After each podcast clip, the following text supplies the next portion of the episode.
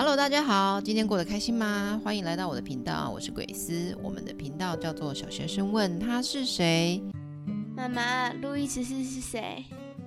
路易十四啊，他是法国波旁王朝的国王哦。他曾经演出过希腊神话中的太阳神阿波罗，而被后世尊称太阳王。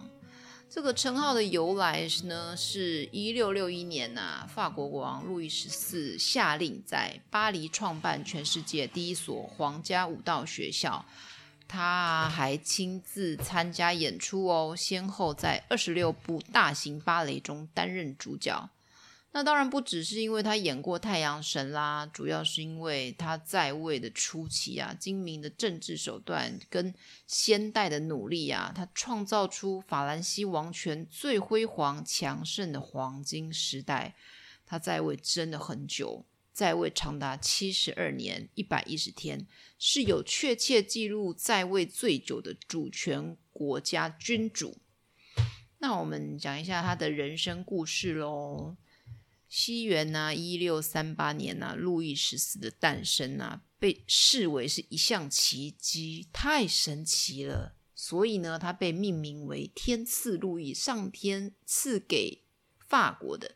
因为啊，他的父母感情不大好，结婚二十三年都没生小孩，而且他妈妈呢，在一六一九呢到一六三一年啊，这二十二年期间呢、啊，曾有过四次死。产哇，好难念哦！四次死产就是生下来都是死的。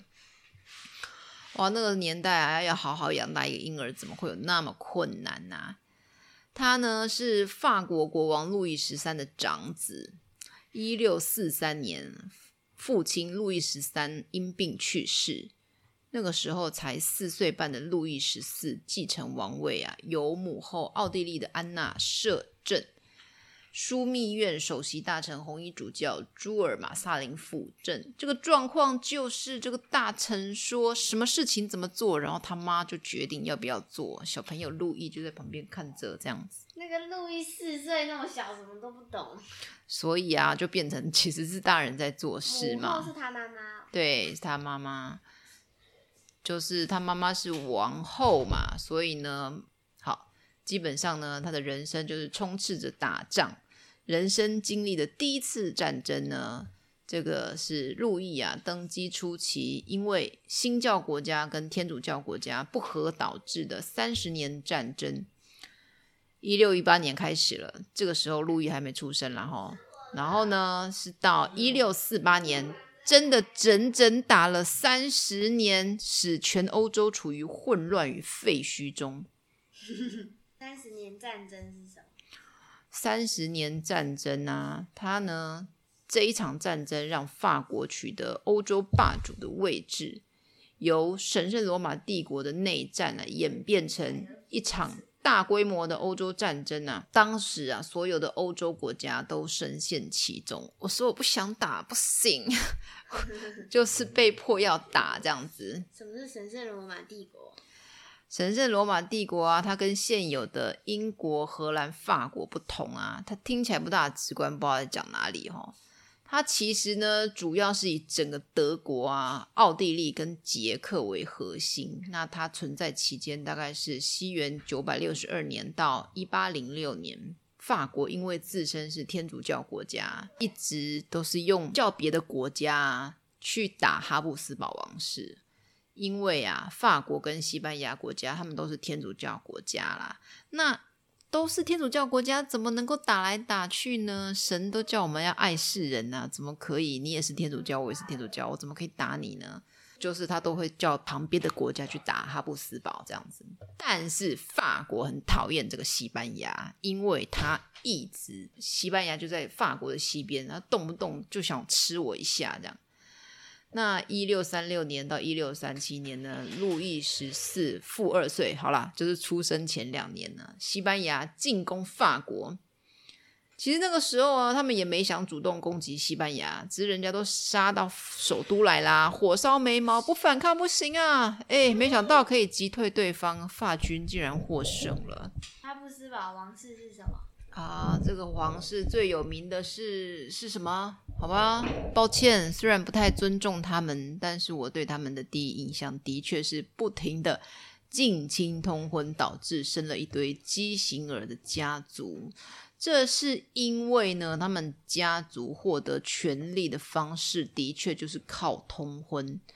他们呢、其实也很怕别的家族会模仿他们，透过联姻啊。分走他们的势力，肥水不落外人田的概念，他们不会随便跟家族外面的人通婚，除非啊，对方尊贵到他们值得用婚姻关系换来权势。风险就是，如果自己没生出男孩的时候，就是绝嗣啦，对方呢就可以吞掉自己的势力哦。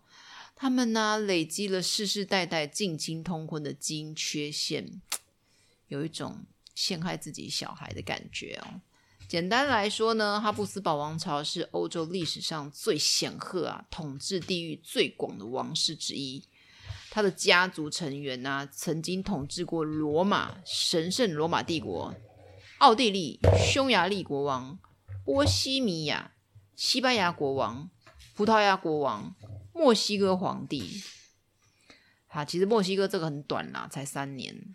一八六四年到一八六七年之间，还有呢，跟现今法国啊、意大利啊、荷兰、比利时境内及南部斯拉夫地区若干个王国。十六世纪中啊，神圣罗马帝国查理五世退位之后，因为领土实在是太大了，哈布斯堡家族就分为东边奥地利跟西班牙两个分支。东边奥地利呢，占据神圣罗马帝国的地位。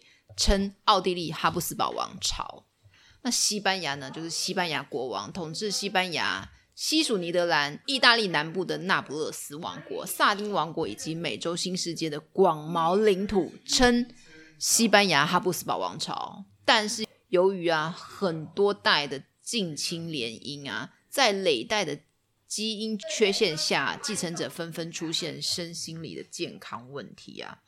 这两边呢，在十八世纪相继男四断绝，都生不出来了。然后呢，西班牙王位呢就落入法国皇室波旁家族之手，就是路易十四的孙子啦。哈，那奥地利这边的绝嗣状况是没男生有女生啦。这个女儿呢，她后来呢与洛林家族联姻结婚。但是，其实洛林家族根本也是哈布斯堡家族的女生生出来的后代啦。他从此呢，创建了哈布斯堡洛林王朝，一直到一九一八第一次世界大战，这个帝国就变成现在的奥地利。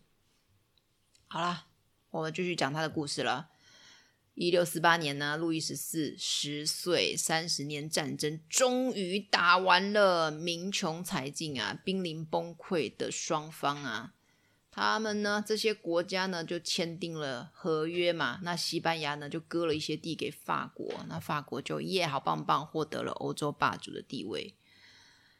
然后他真的很难从战争里面休息。三十年战争名义上说结束，大家签约。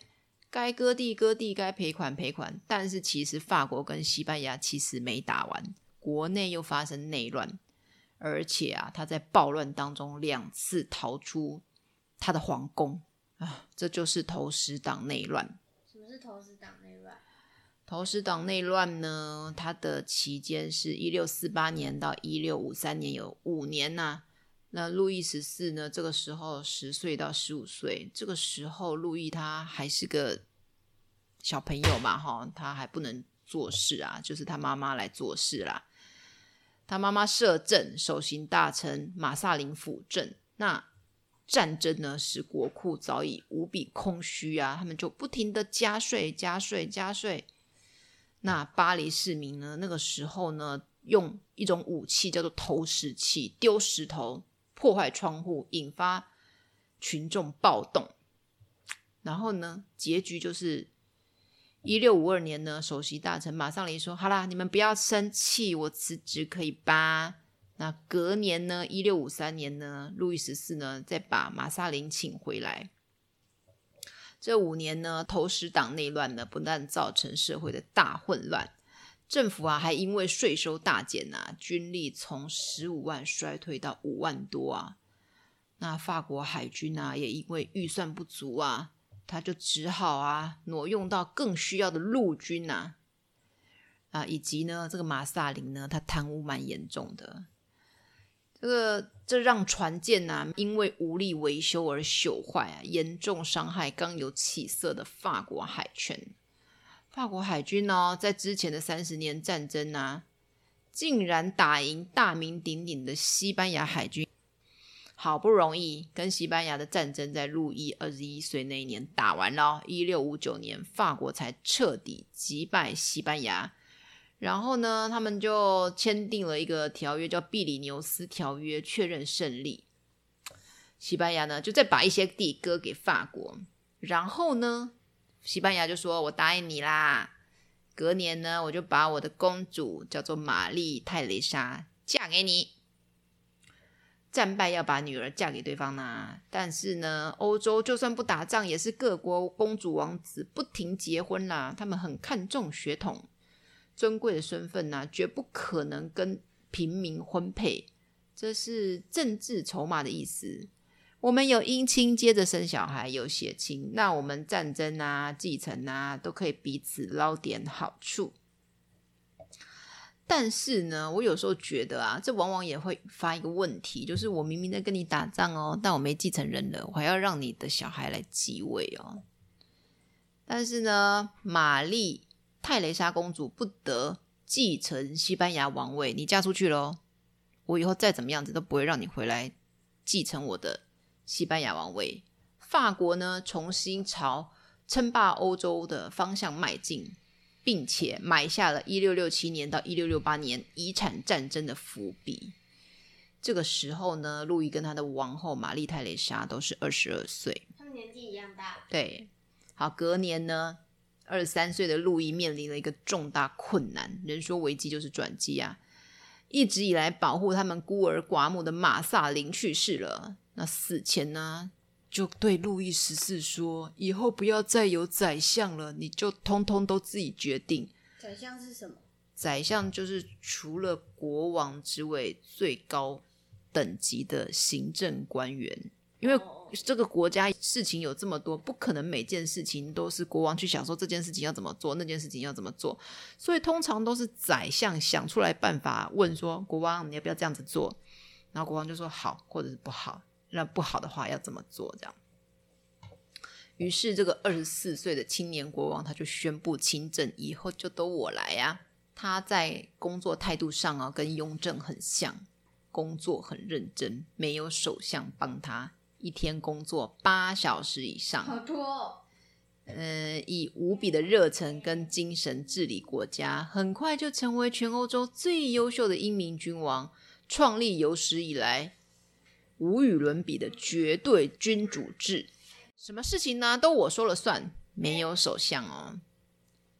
然后呢，他就借由天才宣教士雅克贝里涅博须爱主教。积极宣传君权神授。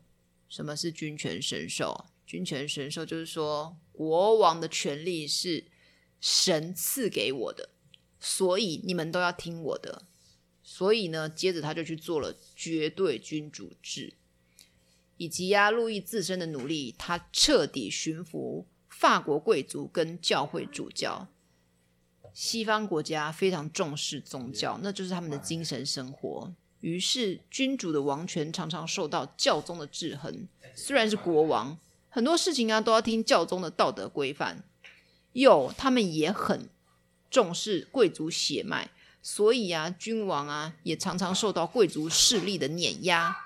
这两大势力啊，对国王来说真的是绑手绑脚，一下主教说话，一下贵族又要说话，这样子。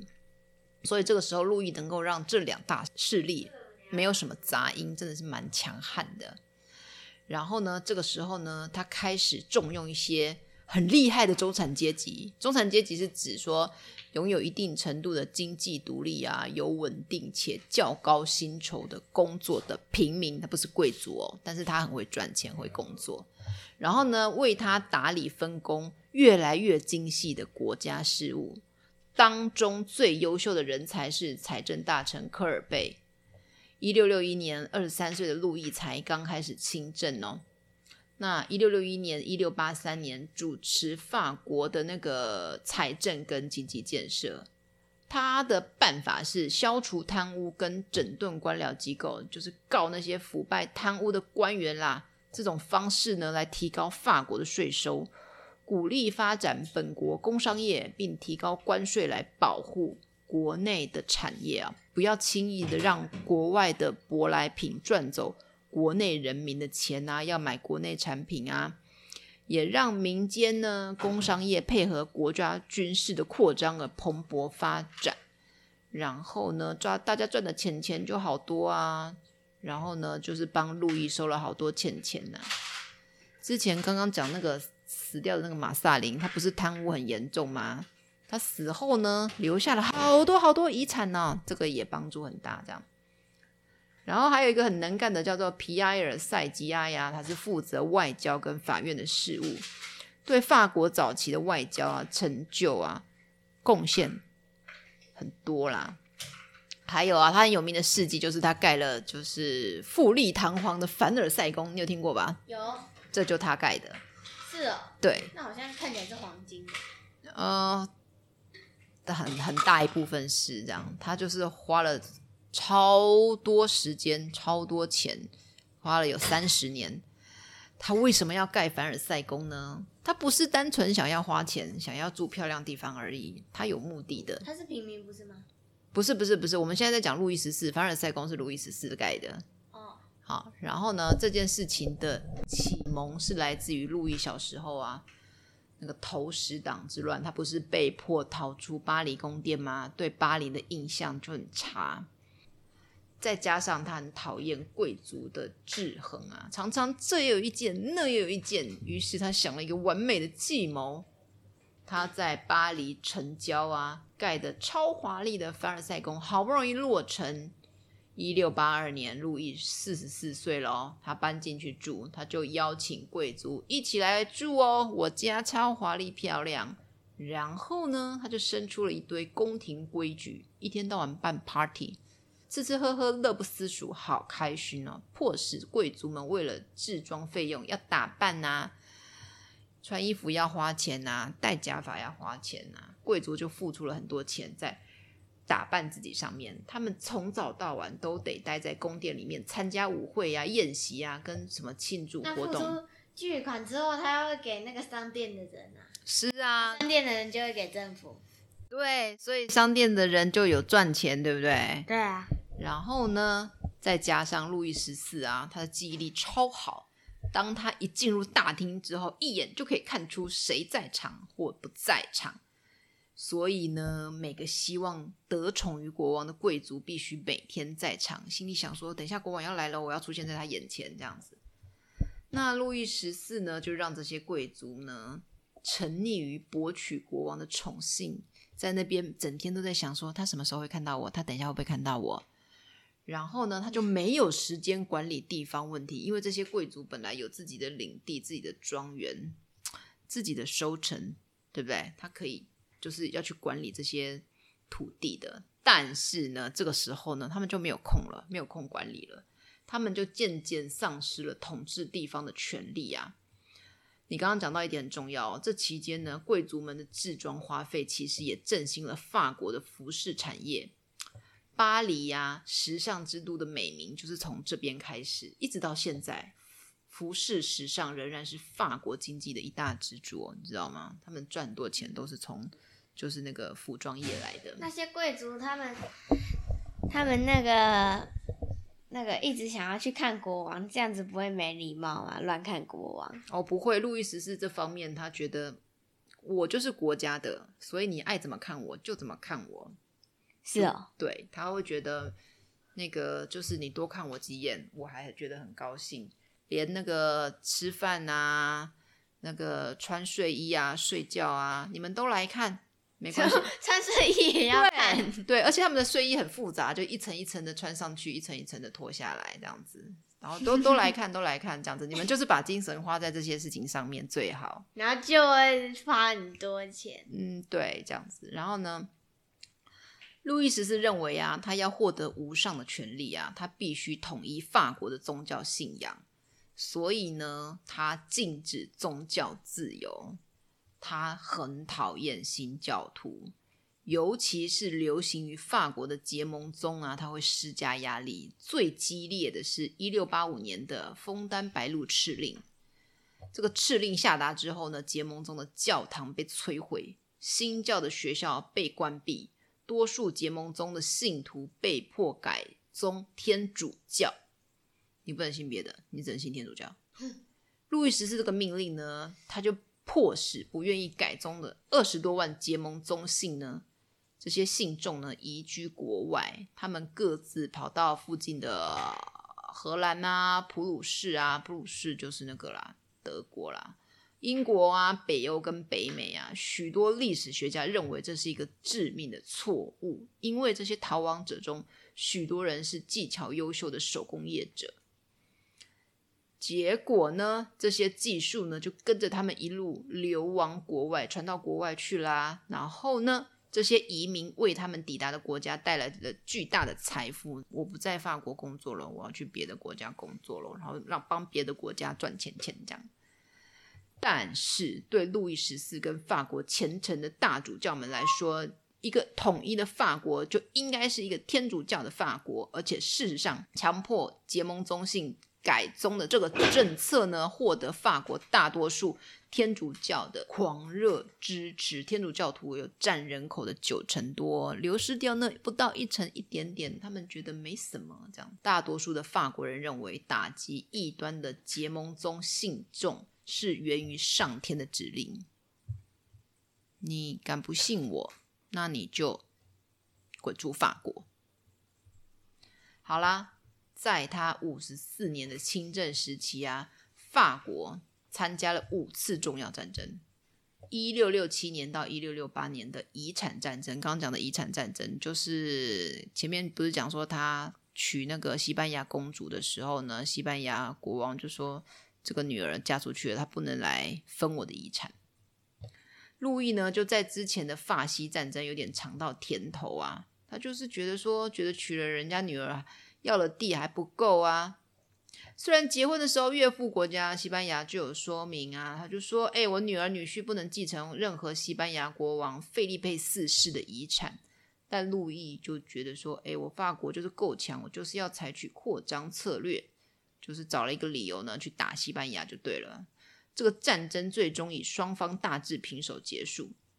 法国有捞到一些好处啦，就是获得了。好几个啊，可以变成军事堡垒的城市啊，为法国的继续扩张做好了准备。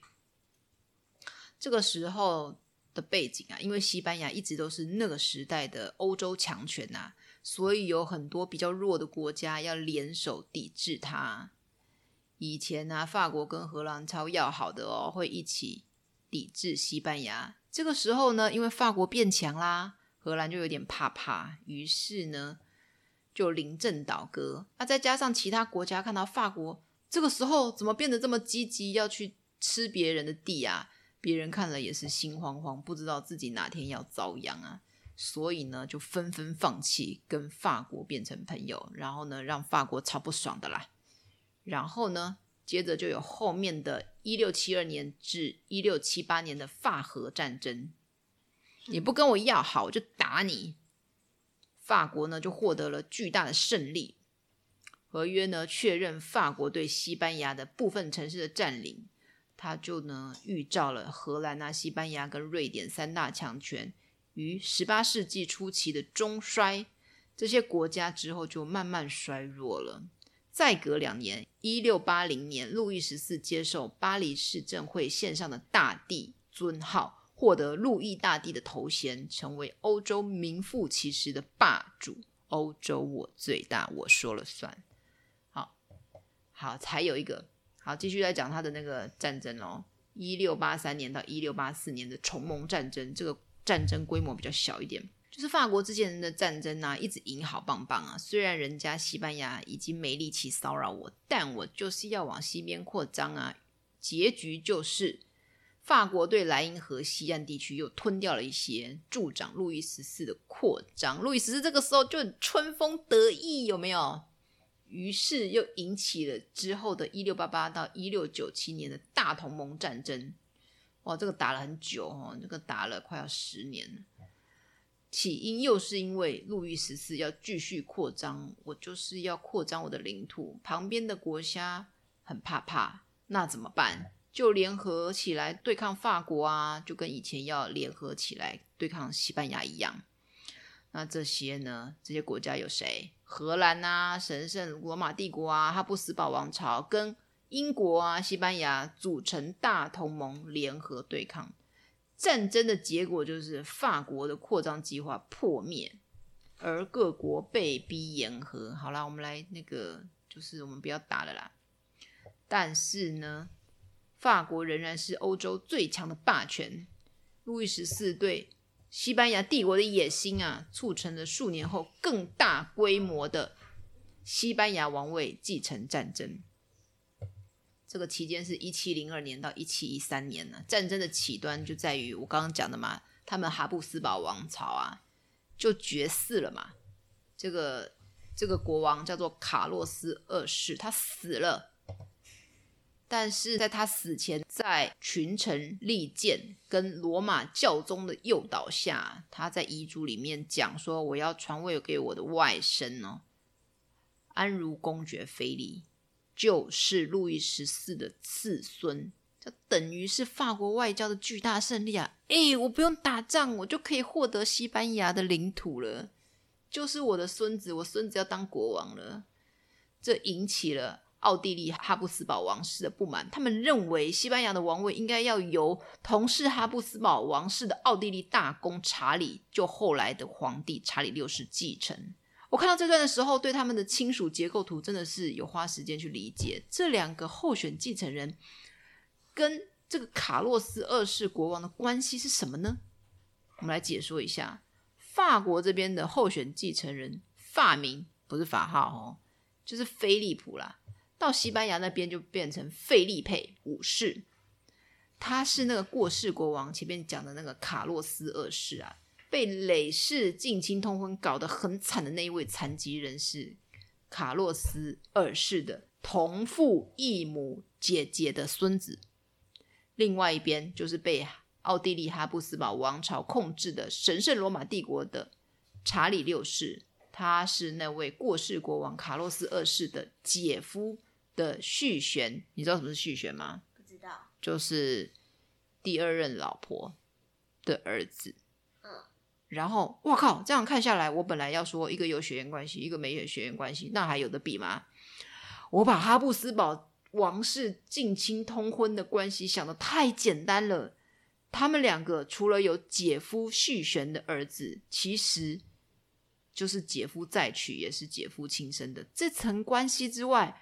还有这位候选人查理六世，也是卡洛斯二世外公的孙子诶，因为查理六世的老爸就是卡洛斯的姐夫，也是舅舅。卡洛斯都不知道叫查理六世外甥还是表弟啊，本来是晚辈，瞬间变平辈，乱七八糟的。因此呢，奥地利哈布斯堡积极寻找同伴呐、啊。要来对法国宣战，怎么可以随随便便把西班牙给你？然后呢，英荷等海上强权呐、啊，他他们就很惊吓，想说：“哎呦，现在法国变这么强啊！”这样子，很快呢，在一七零一年呢，法荷就跟奥地利签订反法盟约，我们都要来抵抗法国。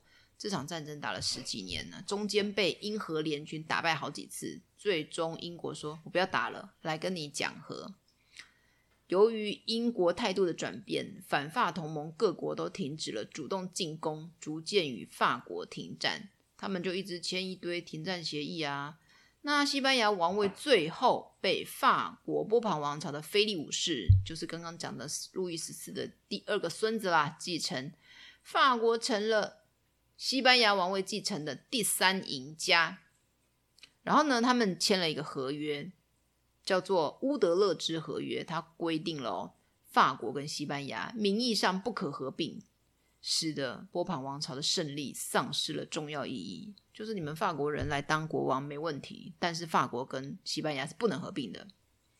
法国在这场战争里损兵折将啊，花了很多钱，死了很多人。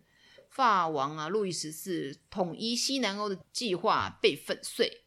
在此同时，那时候有寒流来，寒冷的天灾跟飙升的战费啊，拖垮了法国的经济，法国都要没有钱了，很多人被饿死，造成社会濒临崩溃。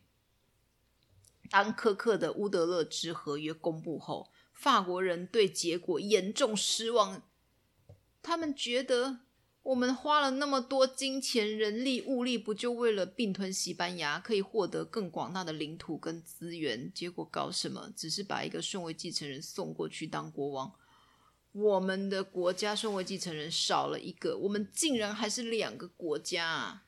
其实路易十四有好多个继承人呢、哦，都死得比路易十四本人还要早。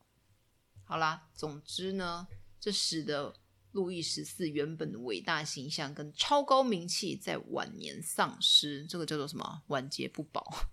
那人民不再把国王比作太阳，路易大帝的称号更从此消失在法国人的言论及记忆中。心里想说：“哎，这是什么国王啊？”路易十四呢？他于一七一五年。崩逝于巴黎凡尔赛宫内，他活了七十七岁，结束了长达七十二年的统治。对这个社会、这个世界的影响呢，是路易十四啊，他使法国强大而受到尊敬，他将法国国力跟文化推向王权社会的顶峰。当时欧洲贵族以学习法语为傲哦，他们都会觉得我讲法语比较高级哦。路易十四最伟大的成就不在于战争，而是在于他处于的时代是法国王权时代最为辉煌的时代。诶，就跟我们之前聊的那个哈伦·拉希德，他也是把阿拉伯世界国力发挥到最鼎盛的时期。这就是我们刚刚学的那个成语啊，“春秋鼎盛”。他将先代啊，就是老爸、阿公啊，还有他的首席大臣们打下的牢固基础，完成伟大成就啊。将法国的影响力扩张到空前庞大、超级大，而且呢，他跟以前爸爸、阿公不一样哦。他这时候开始很重视中产阶级哦，觉得他们就是谁厉害谁就来做事啊。他的精明政治手段呢、啊，对国事的勤劳工作环境啊，在与其先代君主为法国留下的优势啊，带领法兰西成为一流大国，但是。也没有争议的，就是他呢就一直在打仗，使得法国经济状况非常糟糕。对啊，我也觉得他人生一直都在打仗，打仗，打仗，打仗。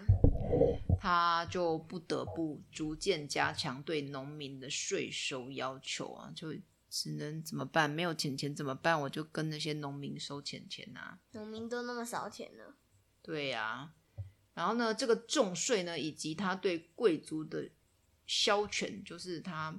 不想要给贵族那么多权利呢，跟没有政治权利的市民阶层对政策的不满，是导致一七八九年发生法国大革命的政治、社会跟经济原因啊。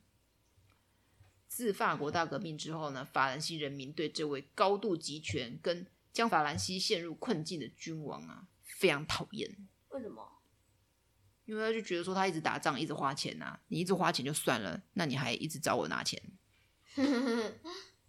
好了，结论就是啊，路易十四啊生前扩大了法国的领土啊，而且呢，让法国成为当时欧洲最强大的国家跟文化中心啊。他在位期间呢，法国是欧洲外交跟上流社会的通用语言嘛。影响呢，影响到了俄罗斯哦。俄罗斯的上层贵族说法语的比说俄语的还要多哦。但是呢，随着启蒙运动的推广，法国人的民主意识因为战争与人民的越来越多言论而越来越强。你觉得路易十四？你听完之后，你感觉如何？我感觉他干嘛一直花钱打仗？因为他很想要在后代留下的名声讲说他是一个很厉害的国王啊，他可以把法国的领土打到最大，他就是最厉害的那一个。每个国王心里都有这一种梦想。好啦，我是鬼斯，路易十四的故事就是到这边喽。如果呢你喜欢听我讲故事的话，也欢迎你订阅我哦。我们下次再见喽，拜拜。拜。